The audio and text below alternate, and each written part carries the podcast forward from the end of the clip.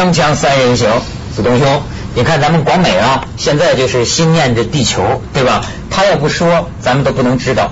就说今天呢是四二二，对，四月二十二号，知道今天是什么日子吗？我刚听说嘛，地球日嘛，世界地球日。世界地球日，对这谁知道呢？怎么会不知道我觉得，知道我觉得天天都是地球日。哎对，没错没错，这需要这句话就是讲的非常好的。我知道天天都是情人节。其实世界地球日已经有三十七个年头了，这是一个美国的一个参议员提出来的，就是说希望大家要爱护我们的地球啊。但是因为他三十七年前根本都没有想到说，原来现在的地球会被我们人类摧残成这个样子。那因为现在我们这个地球暖化的问题越来越严重，所以就越来越多国家，现在可能有一百三十七个国家已经加入了这个世界地球日的这个协会里面，所以他们就到了今天，他们就会。我不晓得为什么我跟你讲，光美，他们大肆的庆祝。我跟你讲，光美，就是说很多中国人民嗯是吧？此时此刻琢磨的问题不是世界地球日是，去哪一家超级市场的问题。对，哎，这个这个这个，我给你提出一个提出一个人的人的问题啊，嗯很玄妙，很有意思。你觉不觉得啊？就是说，人到底生活在一个你自己想出来的世界里，还是一个客观？你比如说，你比如说四二二，对我来说，嗯你说二，最我我得到的启发是什么呢？二。因为最近我觉得啊，我干的很多事儿太二了，就像北京人说的这个二。于是当我觉二就得是二百五的简称，二百五就是傻的简称，是不是？对对对转过那来。二那二零零二年二月二十二号那天，你不是二呆了？太二了，你知道吗？所以你知道，我就觉得最近呢，我怎么到处都碰见二。嗯我开着车，我就追着一个前边车牌号码是四个二的，一直走了一路。然后我到朋友家去玩，我说你们家住几楼？我们家住二十二楼，二二零二。哎 我也住二十二楼啊是吧？就二。你看我，然然后我就问人家，我说到底是真的这么巧合，我老碰见二呢，还是说是什么？你别怕，你做的是锵锵三人行。哎，这就是说明多两个嘉宾，二嘛，二二二，二说二都是给二逼的，你知道吗？十个手指头还是五个二呢？哎，对，它是什么意思呢？就是说啊，要不说一切法由心想生嘛。你以为你生活在一个客观世界里哈，其实客观世界里什么信息都有。实际上，你脑子里老想着二，于是你看上去你就生活在你想的世界里。对比如说广美脑子里想着环保，那么他就很敏感。哎，四二二，他说今天是地球日啊。嗯那么那也另另外有些人天天脑子里想着要去跟 CNN 战斗，那么他他他今天还想着去战斗。你别说，我明广美天人家也想着战斗的。要去战斗，我明天上你不去了。哦，对对哦，对我现在租了个房子就在家乐福后面。对对 对，现在全球华人啊，全球全球华人都要在在在一块儿携手，但是而且我告诉你，连这个宇宙太空都有中国人的声音，嗯你知道吗？四二二，我给你报道新闻啊嗯，四二二。正在距离地球三十八万公里深邃太空绕月飞行的中国嫦娥一号卫星，传回了一段语音，宣导人们爱护自己的地球家园，嗯而且还放了一段音乐给咱们听。你知道放的是什么歌吗？什么歌？就是谁不说俺家乡好，嘚儿啦哟，就是这是咱们那个卫星。我说我给你放放，广美，这中国人的卫星啊，就是今天月球是美丽而荒凉的，凝视着它，我担心我那美丽的家园地球会不会有一天也变成这样？爱护我们的地球家园吧，它是养育我们的母亲。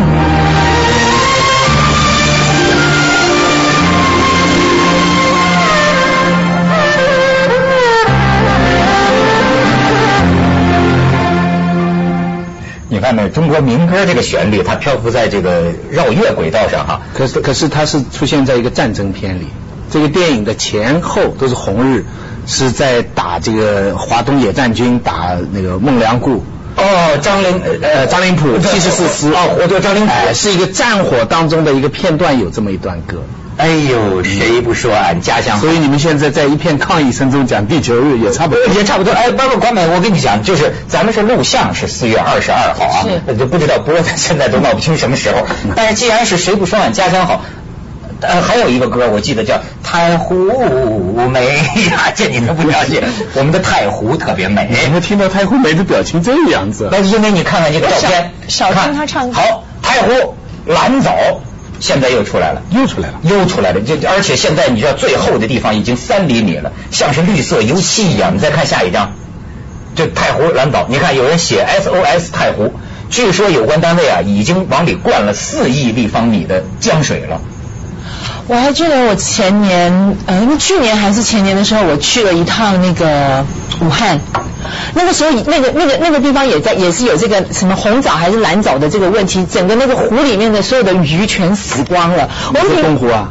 对，应该是东湖。我们平常看报道、看报纸，你看到那些死鱼浮在湖面上，你不觉你就觉得哎呀好可怕，好可怕。但是我跟你讲，我那是晚上的时候，真的是去那游湖游了一圈。我告诉你，我我回家之后，我全身从我的头发、我的衣服、全身我的肺里面都是那个死鱼的那种那种腐烂的味道，还弥漫三天都挥之不去。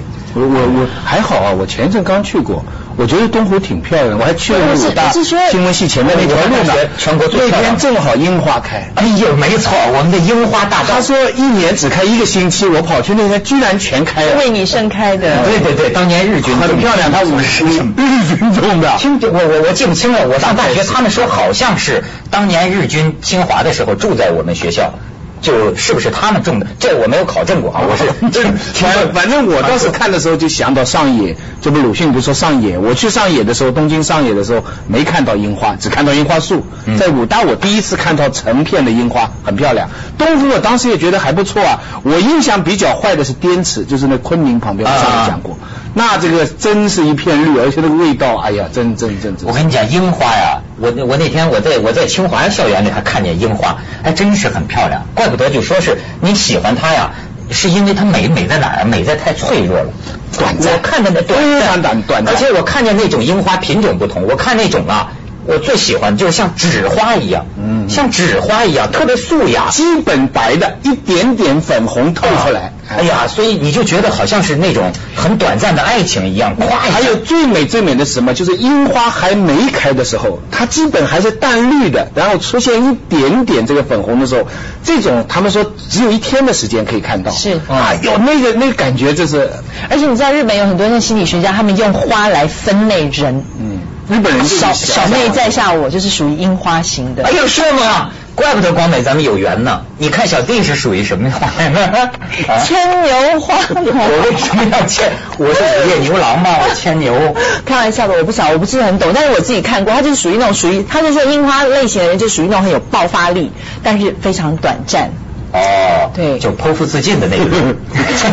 我跟你讲，还真的，就是很多美好跑跑了好几次了吗？很多美好的东西啊，是因为他这个很快就被糟蹋了，零落成泥，碾作尘，唯有香如故他。不一定要被糟蹋，他自己就凋，自己就凋谢他即便。不被糟蹋，他自己也要糟蹋他自己，是吗？我跟你说，你说的正是这个环境。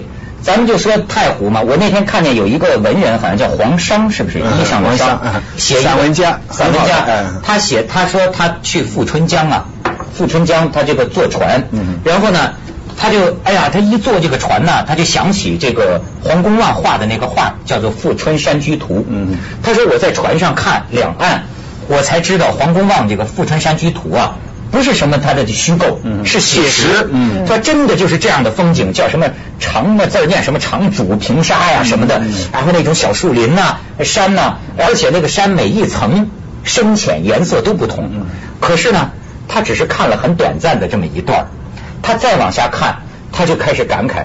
到处都在炸山采石，嗯富春江两岸、嗯那个那个秃山呢，咱们经常见到。嗯后来这个散文家，我发现他这种人呢，可能当年给整怕了，说话说的那叫一个客气啊。他就说，我实在不知道哈、这样对经济是不是会有很大的好处呢？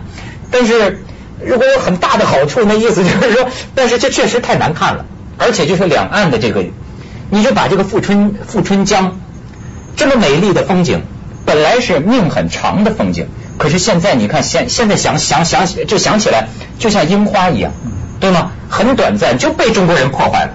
你说你这个但是为了吃饭呢。就对啊很多年的人家都是觉得我，我到那个黄鹤楼上，我特别感触，就是说你在所有的市区看黄鹤楼是很漂亮的一景，可是你站在黄鹤楼上再看出去，到处是水泥垃圾。但是你为了这个一时的温饱，我这样讲吧，就是说这个这个这个地形的形成可能是数数数千年、数万年、甚甚数亿年才形成这样的地形。你为了一时的温饱，你挖山，那你有没有想到就是说以后的造成的土石流的问题？是是这个可是人只活一时啊。对，所以最关键就在这个地方，人只活我我们知道这个千千年的青山，嗯。可是我这只活几十年，我今天晚上没柴烧饭的时候，他还管你千年的青山，这个东西要靠教育，真的是要靠。所以世界地球日的目的就是为了教大家对对对对对。怎么样。只要你自己活，也让别人活，让你的下一代要活，继续活下去。但是我跟你说，人他这不结结婚人人里边有一种本性，你知道吗？就就是像你刚才说的樱花一样，就即便别人不糟蹋他，他自个儿也得糟蹋他，他这就是个糟蹋。锵锵三人行，广告之后见。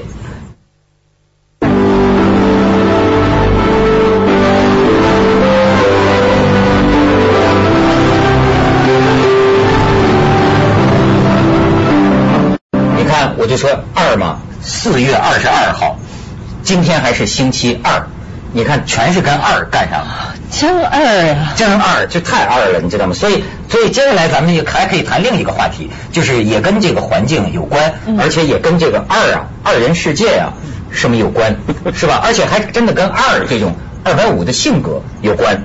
为什么呢？这个话题就是广美说的，就刚才咱们在谈这个环保啊，嗯然后其实也有一种人体的这个什么环保啊，人人人人体的保护环境，对吗？自保啊，自保对自保贞操守贞，而且就是在富春江附近呢，就是浙江大学。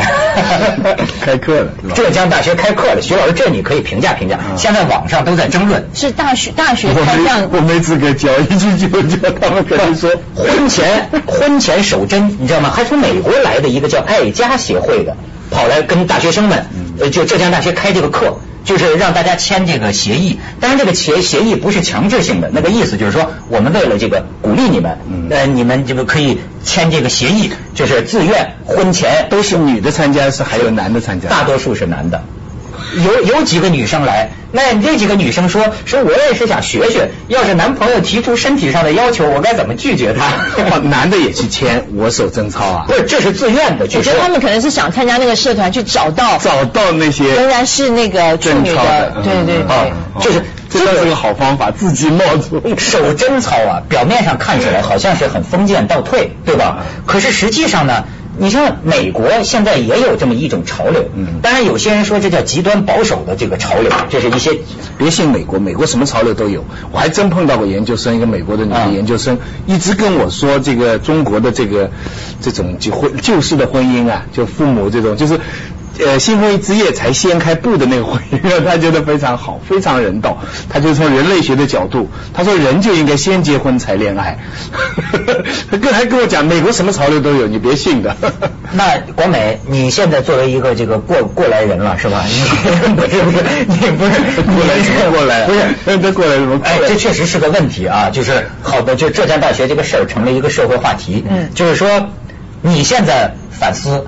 回回头看看哈，嗯。你觉得对女人，呃，也也不一定单指女女性了，男同学也包括了，就是说这个呃发生性行为的时间啊，婚前要不要守贞操？其实你对这个事儿现在我我反而不觉得这个事情要事件要 focus 要要呃要集中注意力在所谓有没有性行为的一个问题。我这样讲吧，一对正常的成年男女，超过十八岁、超过二十岁正常男女，开始谈恋爱了，而且恋爱到一定的阶段，觉得说我们看是不是可以考虑成家的时候，我其实我自己会基本上我会赞成同居。那同居到去到什么样的一个程度，我真的觉得这是每个人可以接受的范围。因为因为最近你不要讲 同居还有去到什么程度？那当两边做两个春卷。那我以前有室友，我跟室友住在一块，我也我我连牵手都没有跟人家牵的情况，我也是跟人家处处于一个同居的室友，室友这是一个同居的状态。啊啊啊但是在同居的过程里面，你可以看到那个人的很多对对本性，对对对对，例你说的你说的室友是男的女的，男的啊。在一个房间里啊。在一个房子里，哎但不是一个房间对不对对，那那个是室友，那我我有跟我的男友同居，但那个时候是已经我比较老的时候了。你不老，能同居的岁数都不老。所以，所以我我我我我我，因为我这样子讲，其实我看到很多，我我有两个同学是跟她的第一任男朋友结婚的，嗯，其中有一个真的是因为老公在这个这个性方面的表现有问题，所以两个人到直到现在没有办法离婚，因为老婆觉得说我不能够因为这样的问题而抛弃你，但是他已经过了二十年悲惨的生活，二，你看二了吗？又二了这样二十二，这是二十二年了。二十二年了是吧？二十二年了，就是对啊他。一离开学校就结婚了。你的意思是说应该有个试用期是吧？我真的觉，我我对是的，我跟你分享一下，那天我看见有一本书，大哲学家罗素叫《幸福之路》，大哲学家罗哪一个姓啊？幸是 sex 那个哎，你可以这么理解，幸福之路。他的观点就是说，呃，基本上是有两条，一条就是说呀。他认为，如果说你在这个性方面没有这个婚前性行为的话，会容易出现一个什么问题呢？就是好多呃青年的男女啊，他闹不太清楚到底找的这个男朋友是因为性的问题，是因为性的需要，还是因为很多从来没有过性行为的，咣当一下他们就结婚，在性生活，他突然在等性欲满足之后啊，他才发现他看上这个人可能是因为一种性的吸引，因为他没有过嘛。那么他的意思就是说，你如果有过这种性经验的人，他就能够比较理性的去考虑这个人适合不适合跟我长久。就是说你要夸奖我这家店的猪肉好，你得先吃过别家的猪肉，才知道我这家的猪肉好，是不是这意思啊？但他人肉跟猪肉还是有区别。而且还有另外一个你第一次来吃，你什么都是好的，是这个意思。就是两。不是你有的是呃好久见不着一女的，说是什么看见母猪都双眼皮儿的，是吗？没有，还有很多人是因为宗教的原因，因为有些宗教是倡导，就是说你婚前是不准有性行为的，所以他们为了希望能够有性行为，就不顾一切的才刚认识对方，就说咱们先结婚，得先结婚，就结完之后。哎，发生性行为了，那那个时候，这这个有一点，我觉得这个有一点点反其道而行，这个又不太对了。我觉得是应该花很多的时间，你互相彼此了解之后，才能够决定终身大事的。你像就是对你像这个，但是罗素呢，我就想他还有一个观点，他另一个观点说的是什么呢？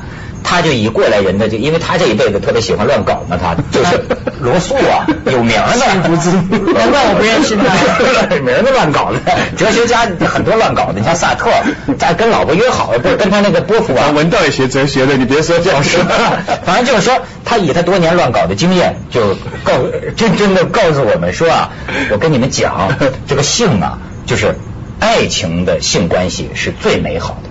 所以就是说，很多人呐，没有爱，没有爱情，就是迷恋这个性。罗素深他的意思就是说，也没什么劲。他的意思是说，爱情是美好的，性也是美好的，啊爱情加性才是最美好的。最美好的，他不主张，你比如说他不主张去嫖娼。他不主张这种没有爱情的这种肉体关系，嗯所以我就说这是罗素跟贞操有关的两个观点。嗯咱们先去一下广告啊，锵锵三人行，广告之后见。薇薇，你有？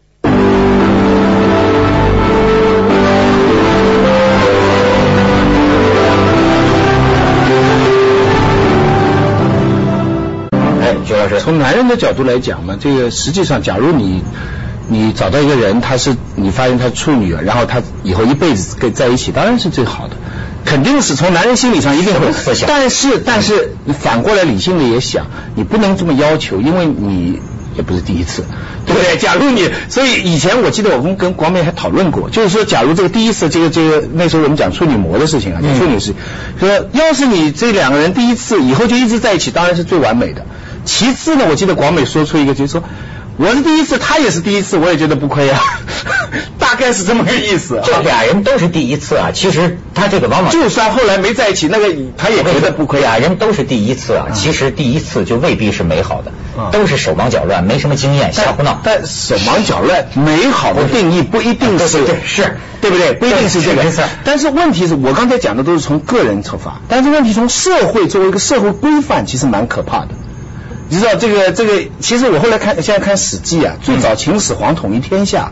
就让大家对对啊秦始皇对对很短的文章里边就告天下的什么就有规定，就是说不能通奸呐、什么男人通奸嘛，要要就是叫你跟女，意思说你跟女的，如果那个人是结了婚的，你就要杀头啊。就是说管国家首先管人的身体这个部分，这是从我们这个很早以前就一直有的。那鲁迅后来对这个最反感，你知道明代的时候搞很多贞节牌坊嘛？对，劫富列富，鲁迅写的很有名的文章《我之劫掠观》嘛。劫，我现在在课堂上问学生什么叫劫猎，他们都不知道了。劫就是一个女的，男的死了，然后他就一直守守下去，就一辈子跟一个嘛。那鲁迅就说了嘛，那就说是啊，我是很想做劫的，可我老公身体很好，一直不死，我就没 没机会做了嘛，上不了那。那烈是什么意思？烈是就有人欺负他了，你得赶快失身之前就投河，就入为玉碎，你知道？嗯嗯那鲁那个劫猎牌坊是烈在上面，劫在下面，烈的地位很高的。那鲁迅就说：“好，我一个女的，这个广东，我很想做烈女，没人强奸你，我不做烈女。广梅，给你一个做烈女的机会好吗？你自己留着吧这些班这些培养这些问题，我跟你说，我现在觉得啊，就说是呃，我我我现在闹闹闹不清女人了。有一种贞操观呐，是外在社会给的，可是我又感觉到，其实女性呢有一种本能的，比如说这女人如果爱上一个男人了，那么她呀是不愿意另一个男人碰她的身体的。这个好这个是像是本性还是文化？哎，对，本性哦是本性吧？但你我洗脑，洗脑洗久了，哎是我自己，我我可能每个人的标准不太一样就是这样的。。你觉得这个是天生就是这样的呢？是你的本能呢，还是你从小长大作为女人受到的教育、道德形成的观念？我想就是说，你跟一个男的，你喜欢他了，你不接受任何别的男的。我可能百分之九十九，百分之九十是本能。